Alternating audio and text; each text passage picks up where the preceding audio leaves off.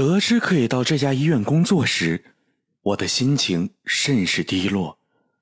不仅仅是因为它的名字——静谷楼精神病医院，使我更难以忍受的是充斥在医院四周的那种无比的压抑气氛。欢迎大家来到今天的夜半鬼谈，我是主播宁宁。今天的故事《金鱼回魂夜》第一章。这家医院真的很空。说来也奇怪，我可是名校的优秀毕业生，为什么其他医院在看过我的名字后就立刻扔回档案拒绝我？真的是莫名其妙。要不是因为刚回 C 城找不到工作，我想我是坚决不会来到这里的。老天爷玩笑开大了吧？我的梦想可是做一名出色的外科医生，让我去治精神病，真窝囊。我嘟囔着扭转了方向盘，加速向静谷楼精神病医院驶去。我一边开车一边联想到，在四年前我自杀过一次，勉强保全性命的我，却彻彻底底的失去了一部分的记忆。现在的我。只记得十六岁时，父母空难，双双去了天国；十八岁时考上了名牌医科大学，然后就孤身一人到 G 城读书。而毕业后的事儿，我就完全记不得了。我能清楚地记得关于医学的一切，但其余的就全是一片空白。记忆里自始至终都只是我一个人的生活。所以我一直怀疑，难道我真的是个没有友情和爱情的人吗？两旁的景色越来越偏僻原始了，我无奈的摇摇头，心里堵得难受。每当我想起这些事儿，心情就会莫名其妙的低潮。不久后，终于看到静谷楼路的路标了，但是路窄的无法开车进去。于是我下车步行了一段路，才到静谷楼医院。今天是第一天上班，我去的很早。爽然的在医院里转了一圈，我惊讶的发现，在职的医生竟然就只有我和雨两个人。这所医院真的很空。我粗略的数了数，大概只有一百张床位，却几乎都是空的。只有一层楼的病房住了病人，总共也只有九个，全部都是忧郁症患者。这样的医院怎么没倒闭？我奇怪的想着，把脸转向了窗外，天空是梦幻般的蓝紫色黄昏，整个医院像是个废弃的墓园。偶尔闻得几只野猫妖气的叫春，墙角的野草冒窜得高高的。泛黄的墙壁上长满了墨绿的苔藓。昏黄冷清的夕阳下，医院更显得荒芜寂寥。交班时，雨对我说：“尹医生，今天第一天上夜班吧，辛苦了，多熟悉一下病人的病情吧，重点注意一下三十七床的女孩，她是危重病人。”好的。我应承着，并朝他笑笑点点头，心里仔细回想查房时见到的三十七床。那是个看上去只有十一二岁的小女孩，蜡黄的小脸，又大又凸的眼睛，黑白分明，肚子膨鼓鼓的，看上去真像一只金鱼。她的眼神特别可怕，鼓圆了眼睛直瞪着你，像是要把你的五脏六腑。都看得一清二楚似的。雨交完班走了，使得整个医院仿佛又安静了许多。其他医生护士不知哪儿去了。至今为止，我只见过一个护士，名叫小月，长得很娇小，但脾气很不好。我和她说话时总是小心翼翼的。眨眼看了看头上煞白的日光灯。我重新勾下头，让思想放空。周围很是安静，有时听得猫头鹰虎啸，但不久一切又都沉寂了。本以为就这样沉寂下去，但不知名的虫子一声接一声的叫了起来，像游丝一般在浓雾中摇曳着。这一根丝越细越有劲儿，如果这根丝突然中断，就会突然气喘的不顺一般，让人很不舒服。野猫又在外面一声比一声长的叫着，真是个烦闷的夜。我一遍遍的看时间，却只过了十分钟。九点半，时间尚早，干脆去转转病房。病房里弥漫着那股医院特殊的消毒水的味道，大多数病人都安静的睡了。他们有的脸色苍白泛青，有的满目通红，有的蜡黄憔悴，但都一脸的安详。我突然条件反射的大叫了一声。因为后背被人狠狠地拍了一下，转头一看，只见昏暗的灯光下，一个二十来岁、长得很清秀的小伙子，满脸含笑地看着我。他咧了咧嘴，说道：“我在找，但是怎么都找不到，找找。”突然，他的表情变得恍惚起来，他看我不停的怪笑，吓得我尖叫着夺路而逃。奔到护士站时，撞见小月。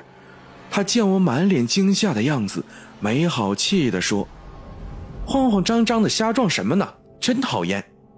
见到她，我像见到救命稻草一样，拉着她说：“刚刚遇见个病人，他说，他他在找什么东西，他的表情好可怕，像变态狂似的。”切，是吗？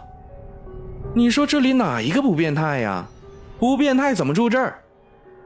三十三床天天晚上都要出来找东西，你看不惯，你帮他找啊！小月推开我，边说边狂妄的笑了起来，那笑声在极度安静的空间里肆意回荡着，听起来像极了广播里讲鬼故事放的女鬼的笑声。我只好再次回到值班室，突然觉得特别的累，索性关了灯睡了。闭上眼，又是那个场景。不知为什么，每天入睡前，脑海中总是会浮现同一个画面，那似乎是盘山公路的一段，公路上没有任何的车子路过，也不见半个人影，或者说。没有任何活物的出现，路窄的让人害怕，另一边的悬崖高的恐怖，两旁是秃山，那种活生生的孤独窒息的恐惧感，常吓得我久久不敢合眼，真可怕呀！我重新把灯打开，坐在床边，这时已经睡意全无。连头脑都变得特别清醒，于是，在桌子上随手摸了本书看，翻开扉页，上面很工整的说了一句话：“你确定梦里的事儿就一定是不曾发生过的事儿吗？那为何有时会觉得有的事儿、有的人、有的场景，却那么的似曾相识？”我顿时呆住了。因为我确实有那样的感觉，有时我真的感觉正在发生的场景画面有种似曾相识的熟悉感，好像在什么时候就已经发生过一样。难道真的是在梦里发生过的？我重新看了看书的封面，这是一本小说，作者是让·玛丽·勒克雷西奥。书名为《金鱼》。金鱼，我心里一惊，眼前又晃动着三十七床的脸，还有他那让人发怵的眼神刹那间，我就没有继续往下看的欲望了，于是扔开书，重新躺回床上，不敢闭眼，害怕再看见那个场景。已经记不清有多少日子无法好好安睡了。就这样，我睁着眼熬了很久，再次看了看表，已经十二点了。不知又过了多久，终于，上眼皮再也支撑不住，沉重的耷了下来。叮叮咚叮，手机突然响了。我用的是鬼来电里的铃声。此刻在这静谧的夜里，曲子显得颇为诡异。我打了个哈欠，拿起手机一看，是个陌生的号码。我喂了一声，接起了电话。喂，我找小蜜。是个很陌生的女生，但小蜜却是个很熟悉的名字，可怎么想都想不起来是谁。我回道：“啊，对不起，你打错了。哦，不好意思啊，陌生的朋友，让我给你讲个故事赔礼吧。”他说的很真诚，我想了想，答应他道：“那你讲吧。”他的声音软绵绵的，却有种强大的吸引力，让人越听越想听。他缓缓的讲着一个故事。那是个喜欢穿白衬衫、长相干净的男生。他在车站等女朋友，但等很久，他也没见过她。在车站，他遇见一个陌生的女孩，忧郁地蹲在地上，双手无助地抱着肩膀。他就问她：“你在等车吗？车刚刚走了，只能等下一班。”女孩听见他，立刻低下了头。因为快哭出来了，他弯下腰又问：“你没事吧？”女孩使劲摇摇头。这时他要离开车站了，女孩不由自主地跟着他走。很快下雨了，他拉起女孩跑到屋檐下避雨。他扯了扯白衬衣领子，说：“最近总是下雨，似乎永远都不会停。”很快，雨逐渐变小，然后停了。他举起手上的透明塑料袋，对女孩说：“要不我们一起放烟火吧？”女孩眨了眨含情脉脉的大眼睛，点点头。他递过仙女棒给她，一脸平静地说：“我本来约了女朋友一起放的，可是不知道为什么，她没有来。”他凝视着正在精彩绽放的火花，幸福的勾起嘴角，说：“他最喜欢火花了，下次一定能和他一起放，和他在一起真的很开心。”可他说话的时候并没有注意到，女孩一直温情的看着他，他也没有注意到女孩的眼中有泪光。女孩多想告诉他。自己就是他口中的那个他。可是女孩没办法开口，因为女孩是金鱼，金鱼说不出话。女孩中了人鱼的诅咒，被变成了金鱼，失去了一切，包括最爱的他。女孩仅用存留下来的一点点的生命，换来这一次与他见面的机会，可她却不知道，那就是她最爱的人。直到火花结束，他最后抚过她的脸，然后变成一条金鱼，孤独的死在了雨后略湿的地面上。变成金鱼的女孩鼓着黑白分明的凸眼，眼角淌下了血红色的泪。她突然失去关于他的一切记忆，她记不起他的脸，记不起和他一起时的幸福。只是在后来看见金鱼的时候，总会莫名的流眼泪。语音突然断在了这儿，手机那头只留下一阵沉默。我忙问道：“讲完了？”可那头依旧是沉默。喂，喂，我不停的问，但依然没有声音。是不是信号断了？我正奇怪的时候。外面响起了敲门的声，我连忙起床开门。大月大呼小叫的扯了扯我的手：“快去看，快去看看，三十七床好像不行了。”我立即披上白大褂，冲进病房。三十七床已经昏迷了，监护仪上血压已经垮了。小月迅速推来抢救车，开始紧急抢救。一个小时过去了，没有任何起色。家属通知了吗？怎么还不见家属来？我擦了擦汗水，问道：“早打过电话了，是空号，平时也不见有家属来探望他。”小月没好气的白了我一眼，我叹了口气，将白床单盖过了他的脸。